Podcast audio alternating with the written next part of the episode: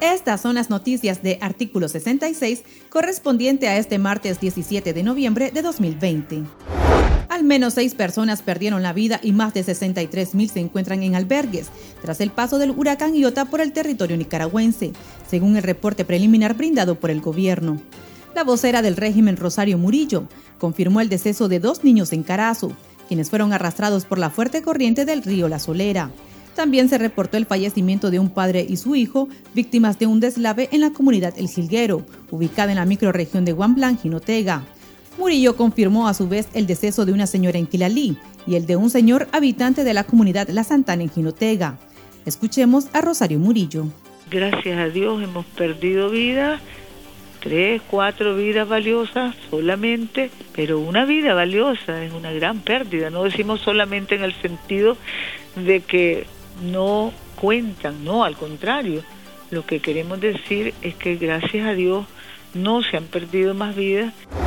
Decenas de familias de las zonas rurales de los municipios de Ciuna y Murucucú del Caribe Norte empezaron a autoevacuarse hacia zonas seguras ante la ausencia de autoridades del gobierno en medio de la emergencia.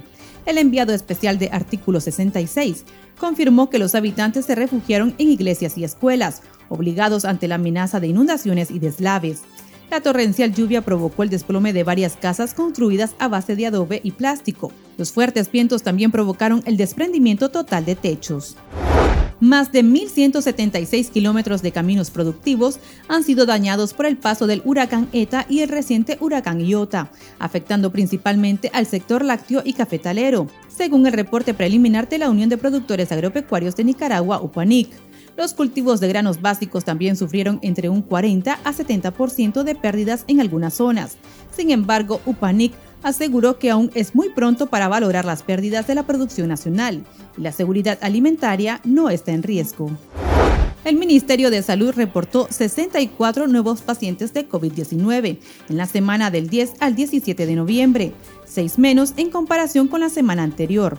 La institución sostiene que solo hubo un fallecido en siete días como consecuencia del virus. Con estos números, la cifra de decesos alcanza en total los 159 y los ciudadanos que se han contagiado llegan a 5.725 según el régimen.